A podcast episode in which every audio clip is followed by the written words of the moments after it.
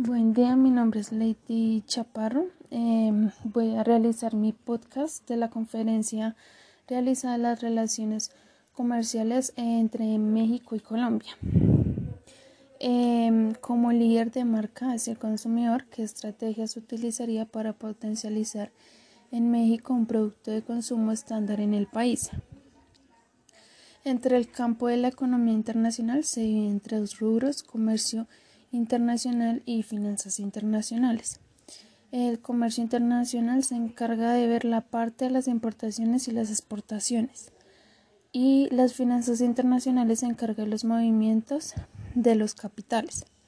Los dos están vinculados con la balanza de los pagos, la cual es un instrumento que describe en términos monetarios las actividades y las relaciones económicas de un país con el resto del mundo es uno de los indicadores más importantes que tienen los países para obtener los créditos, eh, la confianza, los recursos externos que muchos necesitan para poder pertenecer en el, para poder perecer en el contexto global. Eh, se presentan unas oportunidades para Colombia en México y es el sector del turismo que experimenta un gran dinamismo entre Colombia y México.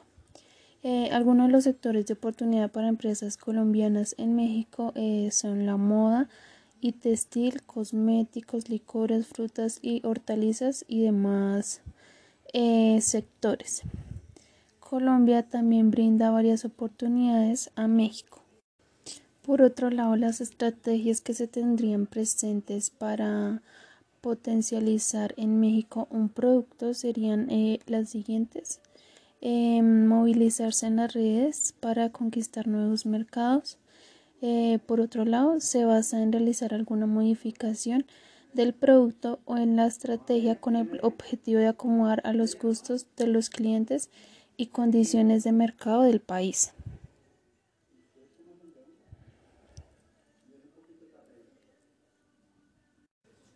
Eh, brindar un buen precio y defender su producto ante un mercado cada vez más competitivo e internacional.